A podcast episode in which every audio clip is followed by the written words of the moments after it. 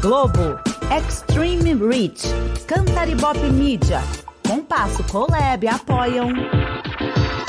Nossos comerciais, por favor. AppCast, o podcast da App. Olá, seja bem-vindo, bem-vinda, bem-vinde ao nosso AppCast. Essa é a edição de número 91.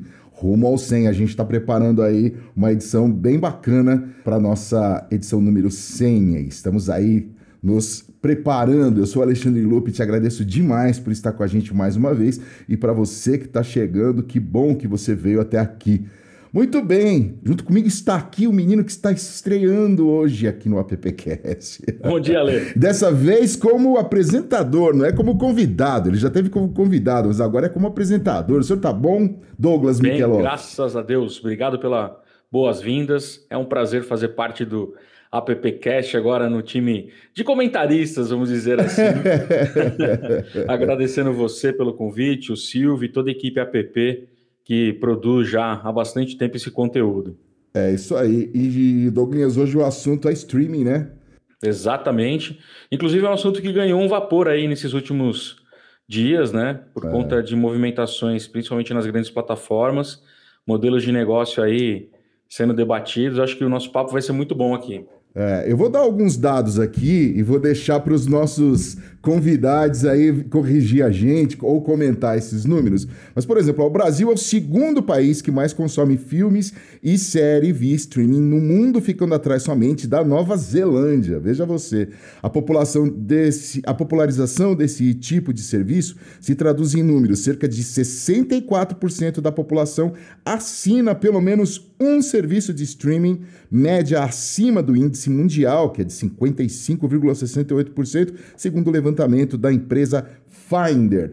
Eu quero perguntar para o Ricardo Godoy, da, o nosso Ricardo Godoy, que é um dos convidados, o Ricardo que é da Soul TV. Tá certo esse número? Bem-vindo, Ricardo. Bom, na verdade, né, quando a gente associa streaming, é, a gente pensa em VOD, pensa em Netflix e pensa em toda, todo o modelo exatamente igual. Mas o universo do streaming ele é muito maior.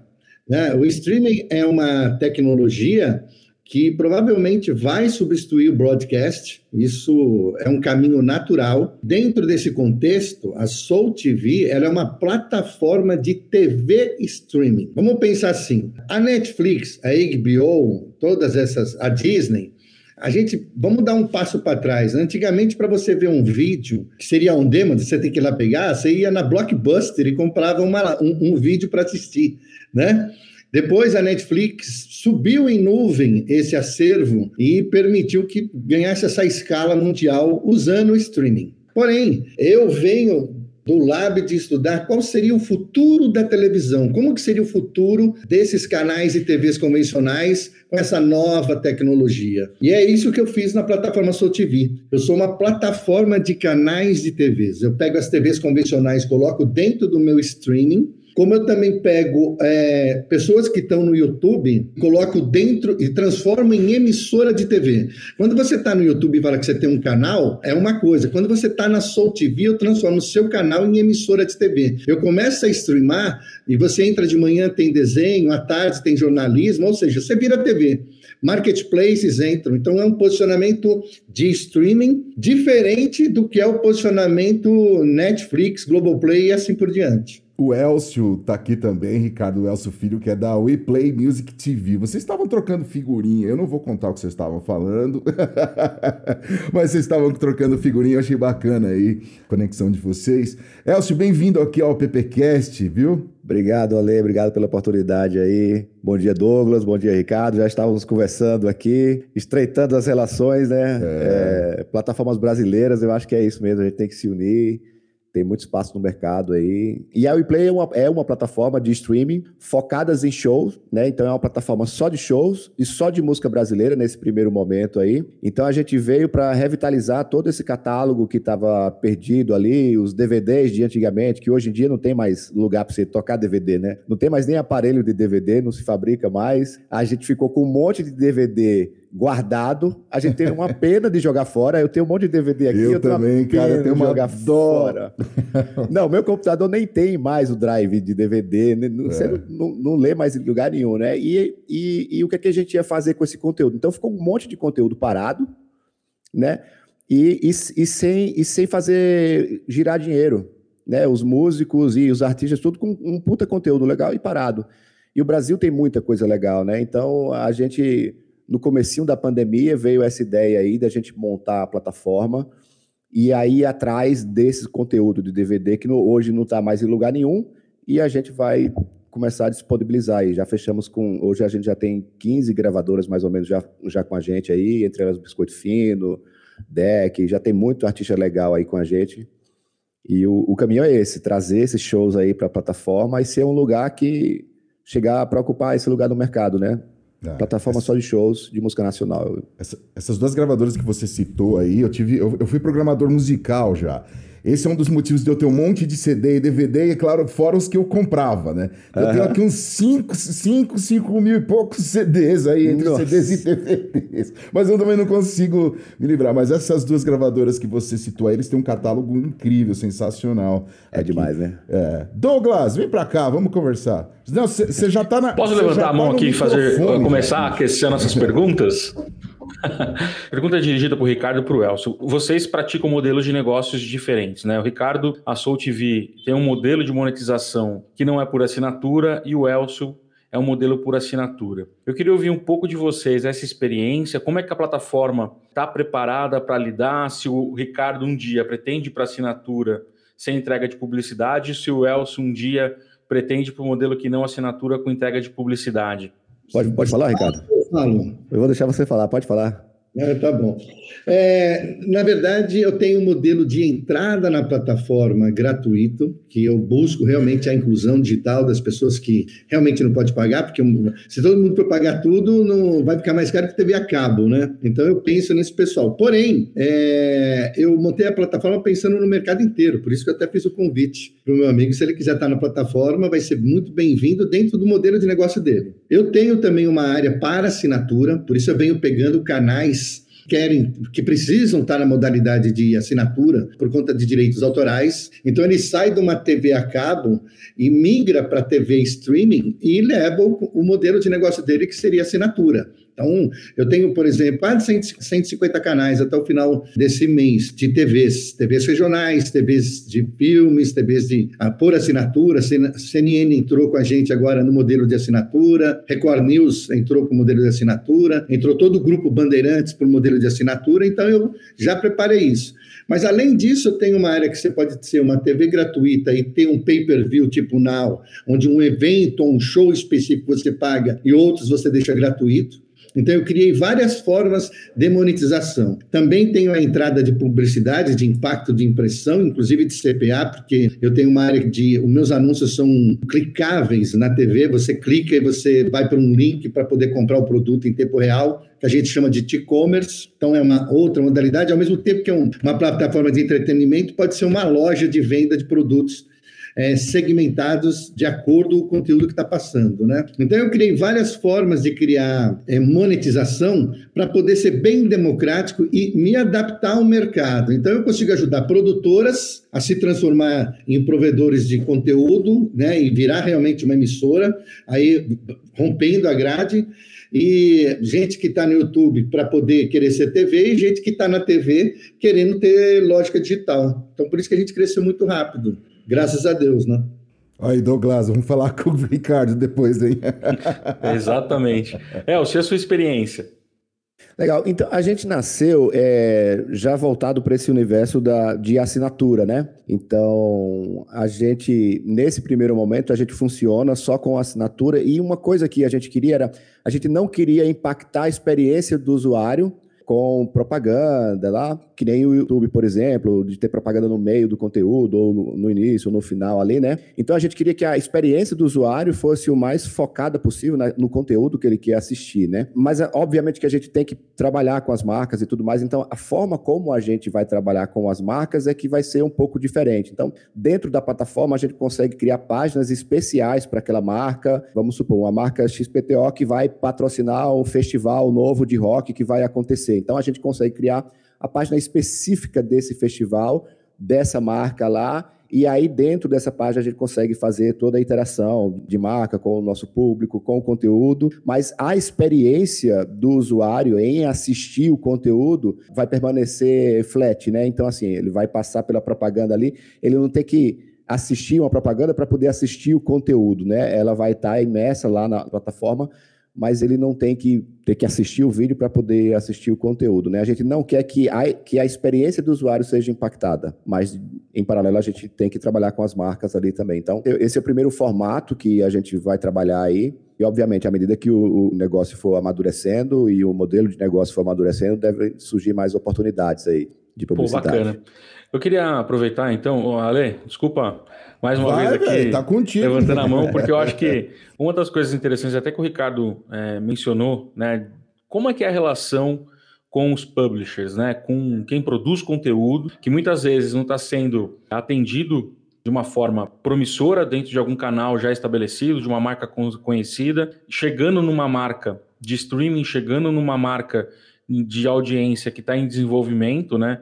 O Elcio tem já o produto dele empacotado, mas tem por trás quem é detentor do direito. Como é essa relação com os produtores de conteúdo? A gente estava falando já do, dos, dos produtores ali, eu já me empolguei a gente tem sido recebido com muitos bons olhos aí em todas essas gravadoras que a gente foi, né? Então, o pessoal, ele, a, a gente sentiu que está todo mundo apostando no, em algo novo no mercado ali, né? Então, todas as gravadoras que a gente chegou, é, a gente apresentou a ideia, todo mundo comprou junto. Obviamente, as majors, a negociação é um pouco mais demorada, a gente já está em negociação com as maiores, com Universal, com a Sony também, mas são negociações mais demoradas. Mas todas as outras ali que a gente foi, a MZA, que a gente foi agora há pouco lá no Rio, todas elas a gente foi muito bem atendido ali, né? E aí existe toda essa troca de material de metadado, dos vídeos, de trailer, de, de tudo isso aí, tudo eles passam para a gente. A gente tem um processo de enriquecimento desse metadado.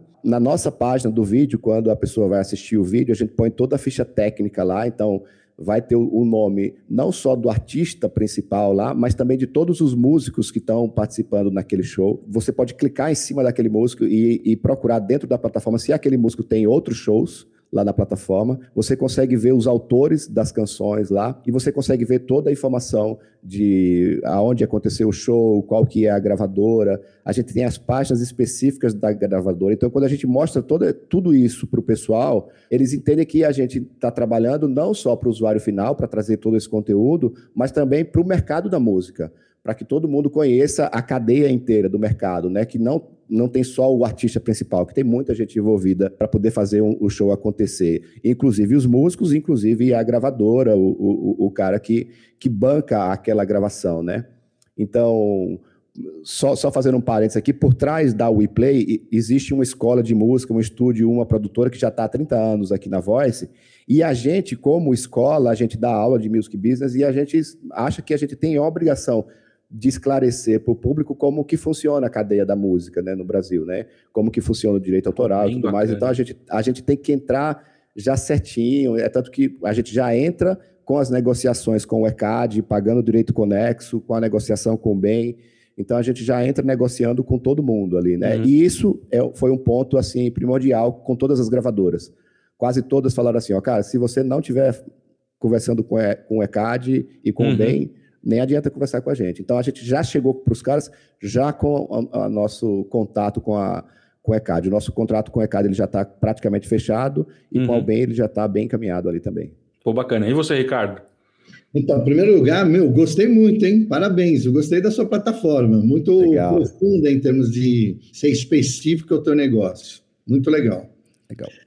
Então, no meu caso, é, eu, obviamente, a pessoa para entrar na Soul TV, ela, ela assina um contrato do qual ela é responsável pelos direitos de, de distribuição do conteúdo dela e a gente dá o suporte tecnológico, né, o alcance, toda a estrutura. E cresceu muito justamente por isso, porque eu encontrei muitas emissoras de TVs com conteúdos próprios e que regionais que não têm alcance nacional, inclusive, e que não queria mais ser bandeira de grandes emissoras, queriam ter sua independência. Mas por, se é difícil para os grandes entrar nessa seara internacional de tecnologia de streaming, imagina para essas pessoas. Então, casou muito perfeito. Eu entro com a minha lógica digital, com o meu conhecimento, com o meu expertise, eles entram com o conteúdo e aí eu dou vazão. Eu tenho sete canais de músicas regionais. Né? Desde a bombacha, né? as músicas do Nordeste, o forró. E olha, como eu estou no mundo inteiro, eu tenho um pessoal da Rússia que vira e mexe, isso antes da, da guerra, tá? Vou deixar claro, que tem um horário que rola um forró danado na TV nordestina e o pessoal assiste. Então, é isso que foi legal. É, eu acho que a visão é da escala para uma coisa que às vezes a gente pensa que pode ter um tamanho X, mas quando você está no mundo da internet, você tem que pensar em escala mundial. Você tem que quebrar essa barreira, né? Barreira geográfica, né?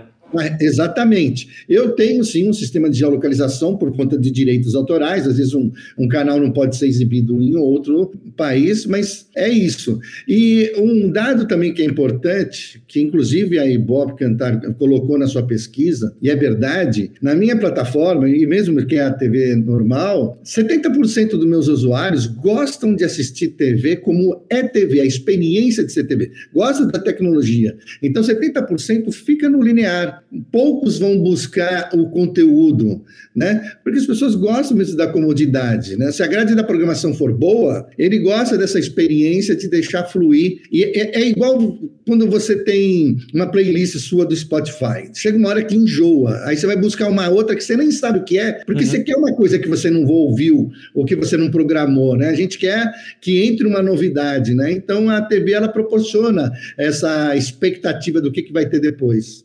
Bacana. E do ponto de vista agora, olhando para o mercado, a gente olhou conteúdo, vocês, né, como meio, vamos dizer assim, na outra ponta da viabilidade de negócios com marcas, empresas, divulgando serviços, soluções e produtos. Como vocês são recebidos? Qual que é o principal ponto de interlocução de vocês? Ainda é agência de publicidade? Como é que funciona a dinâmica da captura de, de anunciantes, vamos chamar assim, se a gente pode chamar assim, ou de parceiro de negócios, para o dia a dia de vocês? Começando com o Ricardo aí. Eu, na verdade, assim, com muita humildade, eu sou uma startup, né? Então, assim, estou trabalhando pra caramba. No ano passado eu cresci 500%. Então, crescer 500% envolve sofrer 500% junto.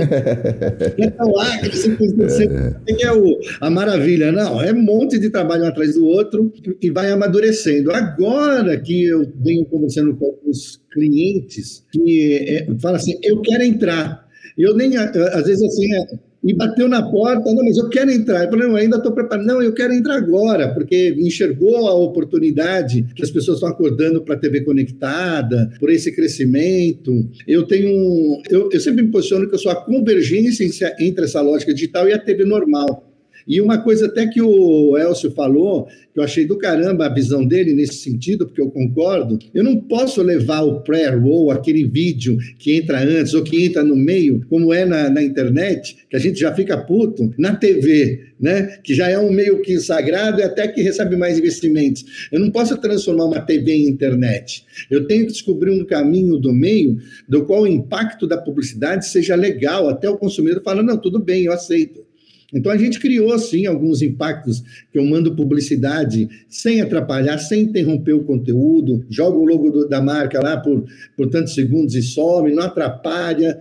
Então isso daí é que está começando na conversa com algumas empresas e também o fato de que eu direciono para conversão, né? Eu não sou só uma plataforma que vai exibir, né? No momento que você exibir uma oferta de produto, você pode comprar. Então qual é o espaço que eu tenho? Marketplaces empresas que às vezes têm a Polishop 3.0, né? Se assistir, que tinha que ligar no 0800. Uhum. Agora, se assiste, clicou, comprou. Então, já entrou a Zilizane nessa modalidade. Nós estamos ainda trabalhando porque parece simples, mas toda vez que aparece alguma coisa nova, seja o que for que a gente já aprendeu, né, de tecnologia, o processo de mudança é muito drástico, a não ser que seja assim. Por que, que eu cresci 500%? Porque, te, querendo ou não querendo, é uma fatalidade, né? Mas aconteceu. O efeito do Covid fez a nascer a empresa do Elcio e fez o meu negócio disparar. Porque os caras que tinham a versão de querer mudar, as empresas que tinham a versão de entender que o digital veio para ficar, acordou, oh, eu me mexo, eu não vendo. Seguindo o iFood, seguindo as outras plataformas. Então, isso acabou dando uma, um amadurecimento no processo de transformação digital. E é toda uma cadeia de negócios para isso. Então, assim, algumas empresas que já estão mais maduras, a gente vem elevando a conversa para ter esses marketplaces, outros querem entrar com um impacto de publicidade, mas a gente procura policiar para que não seja invasivo. Ainda tem uma escola muito grande aí para aprender. Só você ter uma ideia, eu contratei é, essa semana o meu diretor comercial. A gente está ainda montando tudo direitinho para pensar o que fazer. A gente está num mundo novo e não pode ter medo de errar, né? É, exatamente. Essa é a política da, da, da inovação, né? É, aprender com o erro. Ô, Ricardo, se você falou que cresceu 500%, tem aquela máxima que diz que crescer dói, né? Imagina crescer 500%. É, exatamente. Assim. Dói que vai com a dor junto. Foi um ano muito difícil, porque o, o, meu posicionamento ele é mais ainda arriscado, porque uma coisa é você fazer um, um VOD, né, um Video on Demand, coloca seus arquivos e tal, exige um, um domínio de know-how que já todo mundo conhece. Uhum. Agora, a outra coisa é você falar, você está no papel de ser protagonista, de, de migrar o broadcast para é. streaming, é. do ao vivo, do live, né? Da coisa da audiência, né? Então, tá, mas é, para mim, é, eu não entrei nesse negócio exclusivamente pensando em dinheiro, senão eu já tinha desistido. Né? Faz mais de 10 anos que eu luto. Ser inovador é fogo. É, Mas é, já é um propósito. Então, é, e esse propósito te dá aquela persistência, aquela perenidade de eu vou fazer acontecer, né? Aquela coisa que, obviamente, salvando as devidas proporções, quem sou eu para me comparar? Mas eu, eu imagino o desafio do Elon Musk, quando ele pegou e falou que ia fazer o carro elétrico, todo mundo rindo, a Ford, é. a Volkswagen, é. depois ia todo mundo correndo atrás é, do cara. Todo mundo atrás, né? É, eu queria fazer uma pergunta para vocês dois, que é, é o seguinte, aí eu estou falando do, do, como consumidor de broadcast e vendo alguns movimentos aí. Eu vi esses dias um, uma, uma peça, um filme que eu achei muito interessante, que foi uma ação num daqueles jogos de curly, né? Que ele, que ele dá todo mundo escorrega ali, que é engraçado que a gente conheceu aí a partir de, uma, de, uma, de um Pan-Americano ou de uma Olimpíada e, de inverno e foi.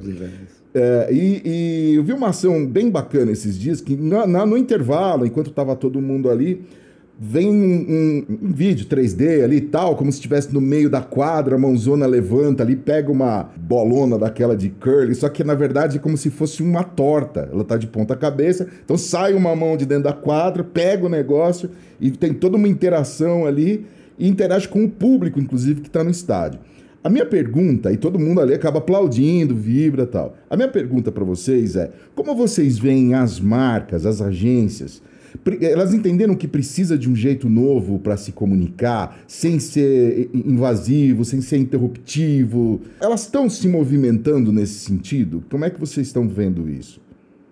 Olha, eu posso responder, Elcio? Pode, Pode mas eu quero ouvir o Elcio também. Vai lá, vai lá, Ricardo. É, exato. É, na verdade é o seguinte, vamos, a gente que eu venho do mercado publicitário, tá? Já trabalhei em planejamento, produção, tive produtora de filme, de, de pré-mídia, de tudo. Né? Você conhece todos os meandros aí. Meu, meu DNA sempre foi pro, produzir, fazer acontecer. Né? Por isso, eu uma, uma, durante um tempo, eu tive uma empresa até que fiquei especialista em ganhar prêmio em Cannes, de mídia impressa, e produzia para todo mundo ganhar. Né? Eu era meio pé quente, mas na verdade é que eu, é, eu montei uma empresa que era como se tirar o Chopp Brahma, tirava perfeitinho Olha. e ajudava aí, né?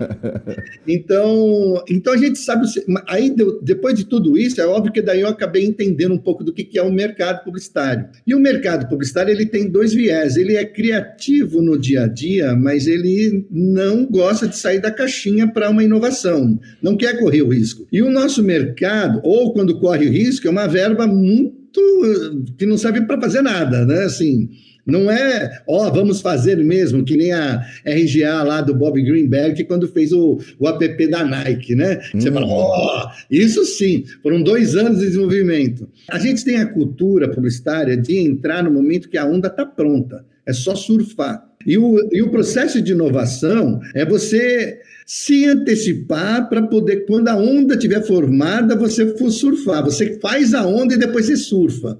E então não está no DNA do, da publicidade. A publicidade ela vai receber um briefing do cliente falando, ó, você tem que fazer alguma coisa. Aí sim ela se movimenta. Então ela não se antecipa. E por conta disso, ela tem dificuldade de trilhar novos caminhos. Eu mesmo, que tenho uma plataforma de TV conectada, quando eu vou apresentar para um, um mercado publicitário, se eu vou para o cara, o cara fala, ah, legal, mas ó, eu só eu tenho que fazer pré-roll, eu só compro pré-roll, só compro isso, só compro aquilo. Ah, tudo que você está falando é bonito, maravilhoso, mas não tem, não tem entrada para você aqui, assim, dessa maneira.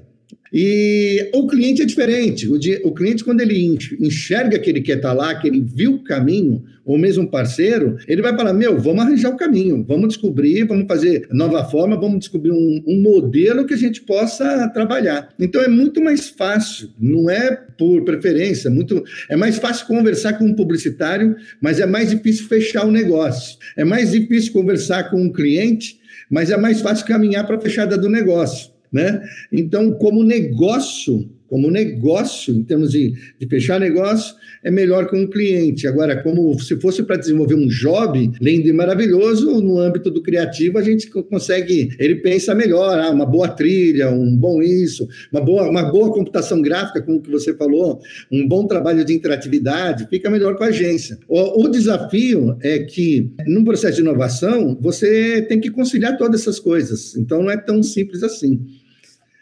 Consegui responder? Conseguiu sim, pô, conseguiu sim. Gostei, tá gostei. Ô, ô Elcio, e aí, como é que você vê esse movimento aí? Cara, é só um adendo aqui. Cada vez que o Ricardo fala uma coisa aqui, eu já tô vendo que a gente vai ter muita interação junto aí. Já nasceu uma parceria aqui. Com certeza. A gente nasceu em 2020, né? Então, assim, a gente nasceu em 2020 e a gente entrou em produção agora, tem em março, né, finalzinho de fevereiro que a gente entrou em produção, né? Então essa fase de publicidade ainda é muito nova para a gente, né? Então a gente ainda está engatinhando nesse lado da publicidade. Tem um detalhe é, que o, o Ricardo está falando sobre inovação ali e tudo mais, e, e especificamente no negócio da música, ah, eu, eu, venho da parte técnica da música, né? Eu sou engenheiro de som e eu venho do outro lado técnico, que é da tecnologia. Então, eu tenho a formação em tecnologia e eu tenho a formação em engenheiro de som. É, então, eu venho do lado técnico desses, desses dois meios aí, né? E aí, no, falando especificamente da música, tem uma questão que eu acho que, o, o, pelo menos aqui no Brasil, ainda não se atentou muito, que é existe muito dinheiro no universo da música. E a maior prova disso é o Bob Dylan, que acabou há pouco tempo de vender o catálogo inteiro dele aí por 300 milhões de dólares. É, é uma coisa absurda. Mas já, já existem esses fundos de investimento indo atrás dos catálogos aqui é, nacionais aqui para poder fazer girar dinheiro em cima do catálogo. Né? Então, existe esse dinheiro rodando no universo da música ali, mas eu não sei se o mercado já está completamente ligado é, é, que existe, que existe essa. Maduro, né? É, maduro, é, exatamente, que, nem, é que nem lá fora, né? Então, assim, você, vê, você vai assistir um filme hoje em dia e você vê a quantidade de música, não só de trilha sonora, eu assisti agora o, o Top Gun, né, novo lá, com a trilha sonora do, do Hans Zimmerman, sensacional, mas muita trilha sonora, muito, muita, muita música, né? O, o Cruella também. E aí, depois que a, que a gente lançou a plataforma, eu penso em direito autoral o tempo inteiro, né? E vai tocando as músicas e eu, caramba, esses caras gastaram uma grana só de direito autoral. Uhum, uhum. Né? Então, assim, existe essa grana rolando aí, né? Então, assim, só que o, o modelo de negócio da música vem mudando o tempo inteiro, porque a gente está falando de streaming tal, e, e, as plataformas de streaming passaram muito tempo no vermelho para poder chegar no azul ali ainda, só com investimento e rodando no vermelho, e, e recentemente os caras entraram no, no azul aí alguns anos aqui, mas passaram muito tempo no, no vermelho ali, né? Mas existe muito, muito, muito dinheiro rodando no meio da música, assim. Então, não só em patrocinar um show, patrocinar uma live, é, como aconteceu, por exemplo, na, no, no, começo da pandemia, né? Todos aqueles shows ali, patrocinado, as marcas patrocinando ali, e a identidade de, daquela marca, com quem, com quem aquele artista conversa e tudo mais, aquele modelo que já existe, existe ali. Mas eu acho que vão existir novos modelos de negócio para publicidade, né? Principalmente pensando em direito autoral. É, é, é um achismo aqui, é um achismo, mas eu é, acho. Mas... mas... Mas, tem dinheiro nesse mercado ali, entendeu? A gente percebe, às vezes, também uma certa dificuldade da da indústria em lidar um pouco com a música, tirando a parte dos apoios em show e tudo mais, patrocínios em grandes festivais e tal, mas lidar mesmo, como é que, como é que eu apareço ali num videoclipe de repente, sei lá, né? Exato. Douglas, o que foi que só você viu? o que eu quero ver, na verdade, é a visão futura deles, porque, como o Ricardo falou, e, e nas palavras do Elcio, né, o streaming ele vai. A tendência é substituir o broadcast, seja para TV ou seja para o rádio, né? É, e isso acho que põe aí um ponto de interrogação para muitas empresas que atuam no modelo analógico. É, tanto eu quanto a Lê, a gente tem aí uma passagem grande por, por rádio. É, os modelos coexistirão até quando, na previsão de vocês? É, ou nunca vai deixar de existir o broadcast de antena? É, qual é a avaliação que vocês fazem dentro da jornada do consumidor para os próximos anos aí, 5, 10 anos? Bom, na minha visão, é, sempre coexistiu, né? Por exemplo, a TV, quando faz 50 anos que a TV está no Brasil, era rádio antes, está aí a rádio, continua a TV. Obviamente que vai mudando tudo, vai diminuindo, vai criando novos nichos. Mas uma coisa que eu gosto de deixar bem claro, quando o pessoal fica falando só em streaming, streaming, né? Minha plataforma é baseada em cinco pilares digitais, né? E sempre tem mais. Streaming é só uma tecnologia que daqui três anos pode ser substituído por uma outra coisa. Quer dizer, agora, a lógica digital, que o caminho é por meio da tecnologia, isso não tem. Aliás, a tecnologia até no analógico, né?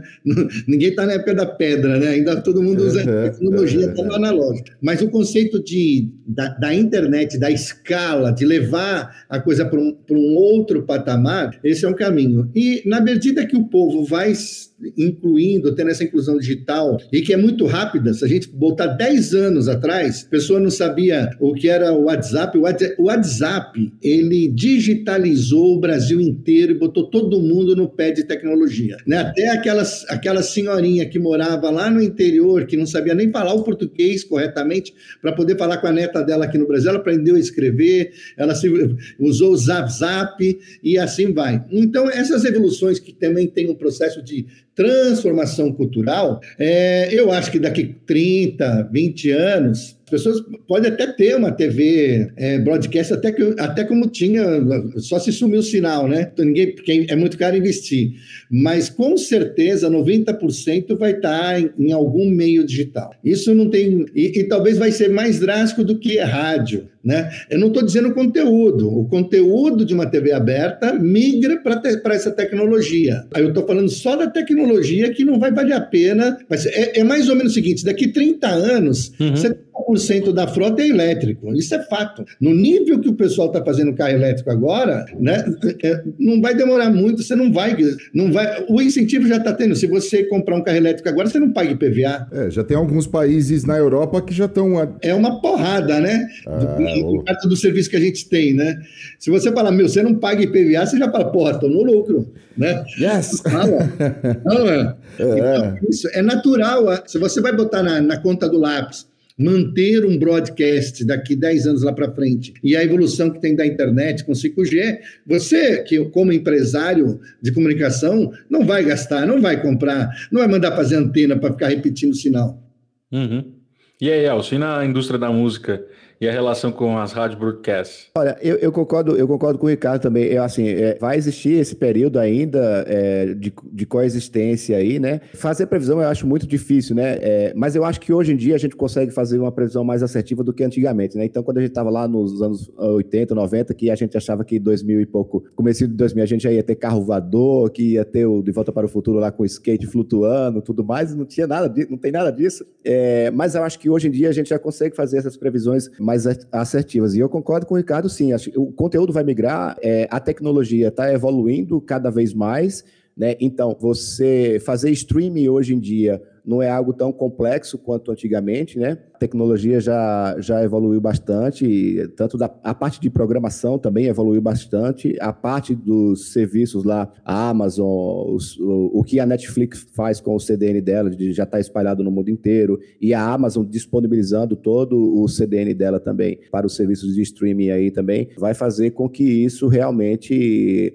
acelere bastante, né? E hoje em dia todo mundo já está nascendo no, no digital, né? Então, assim, molecada hoje em dia não assiste mais TV, né? Então, é. a, a, criançada assiste no, no, celular ali, deitada na cama tal. A gente fala, puta, vai assistir na TV, é maior. Não, não quero, vou assistir aqui no meu celular. Então, assim, o hábito de consumir aí vai mudar bastante, porque a gente tem uma geração inteira que não sabe mais o que é televisão, né? Então, eu concordo. Eu acho que o, o período é esse aí, 30 anos. Mas eu tenho, um dado, eu tenho, um dado, para você, Elcio, só para você. Nas pessoas que, que têm TVs conectadas, que estão bem instaladas, né? Porque é, o hábito ainda continua a ser, ser TV.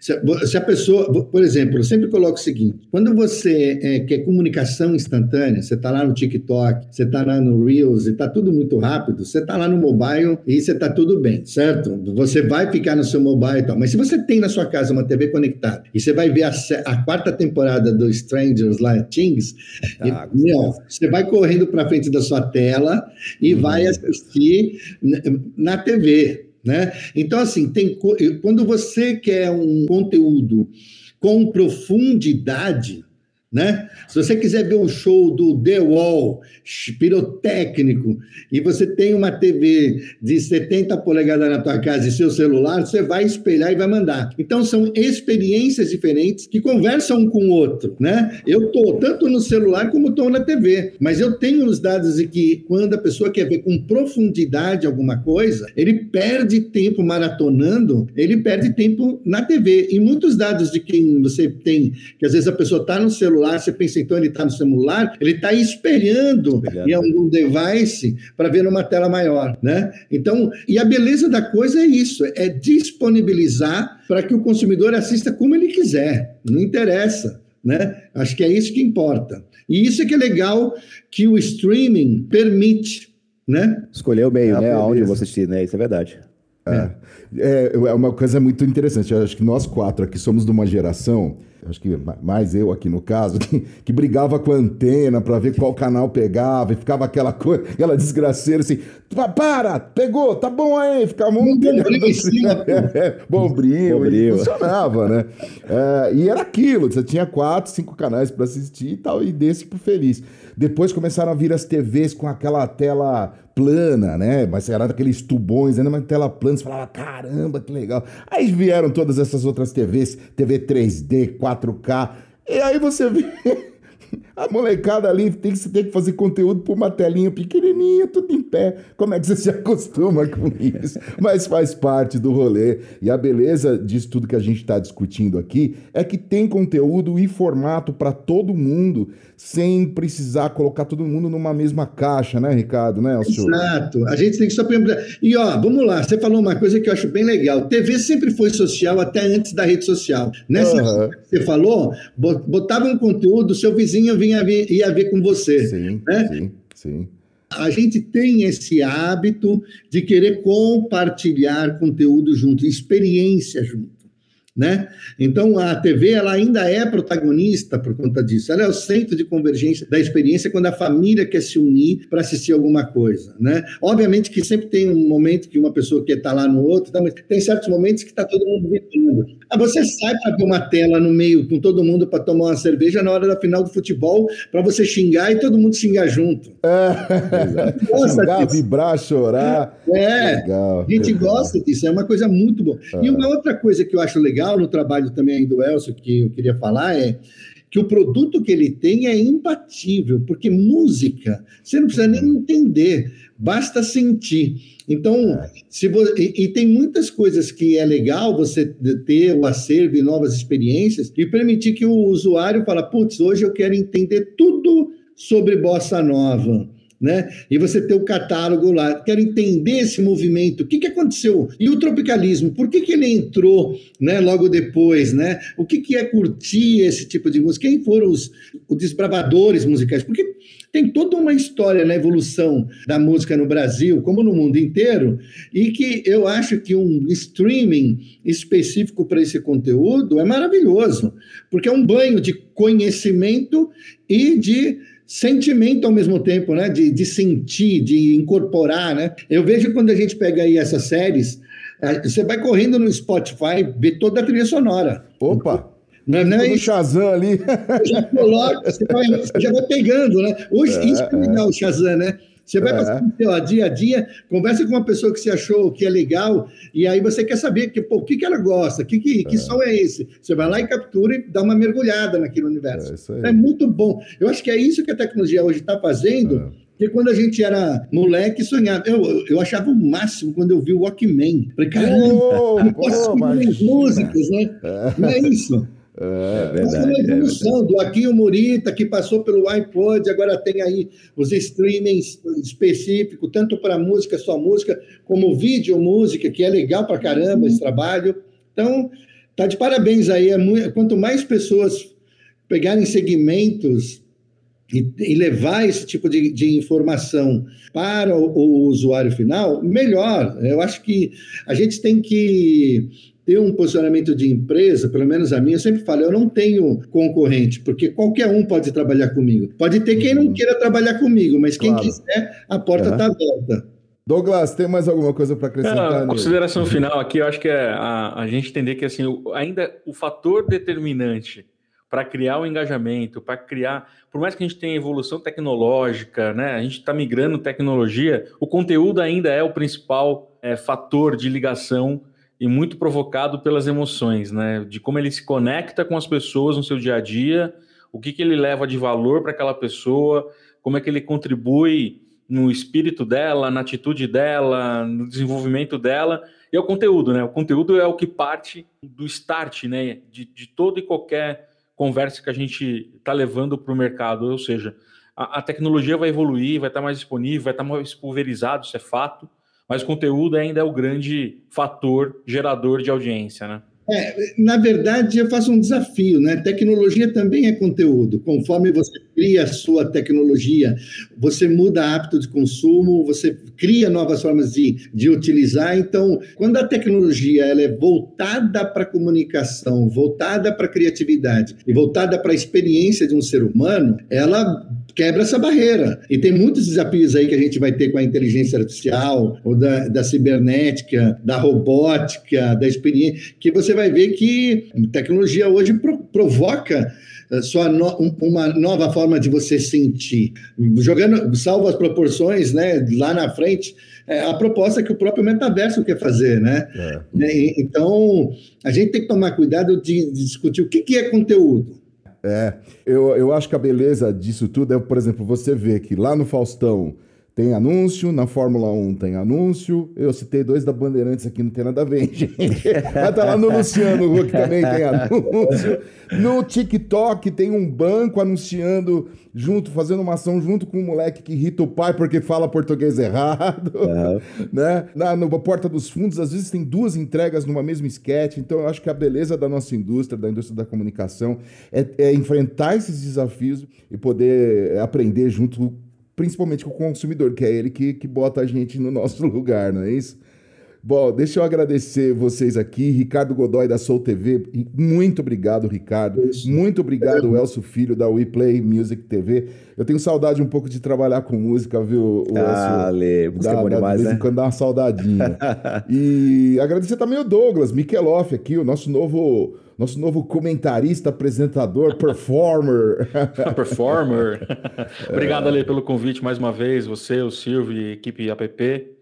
Obrigado pelo, pela, pelo bate-papo com o Ricardo, com o Elcio. Foi bem bacana, produtivo e eu acho que a gente coloca a luz por um caminho que a indústria vai fazer pela frente e não tem mais volta, né? Eu, eu falo que foguete não dá ré e, e aí é isso, né? Verdade. Ó, muito obrigado, eu agradeço aí vocês. Foi um prazer conhecer vocês e saber os, sobre mais sobre o trabalho do Elcio. Parabéns, meu amigo. Que ter tudo certo pro teu negócio. Conte com a gente se você precisar. Mas você parceiro, com certeza, Ricardo. É. Com certeza. E porta aberta também aí para a PP. Eu vi aqui a PP oh, TV. Se quiser botar a PP TV na plataforma, pode pôr. Sim, sim. A gente está com planos para isso, sim. O negócio é fazer acontecer. Eu acho que a melhor Exatamente. forma da gente fazer, de pensar como é que vai ser o futuro futuro é fazendo. É, é tá isso bom? aí. É isso aí. Não, só, só queria agradecer a vocês também a oportunidade aí, agradecer as palavras do Ricardo, saber que tem um, um canal que a gente pode é, expressar né, todo, todas essas novas oportunidades aí de negócios, principalmente para as empresas, para startups como a nossa aí, brasileiras, né, e, e fomentando o mercado brasileiro aí. Bacana. Muito obrigado para todos vocês. Obrigado você também que nos acompanhou em mais essa edição do AppCast. Para saber mais sobre o que rola na app, é appbrasil.org.br. A produção desse podcast é da Mari Cruz e também da Cristiane Abila. E a apresentação foi minha, Alexandre Lupe, aí junto com meu parceiro Douglas Mikeloff. A gente está de volta no próximo episódio, agradecendo também a Compasso que edita, monta e distribui o nosso AppCast. Até a próxima! AppCast, o podcast da App. Acesse appbrasil.org.br.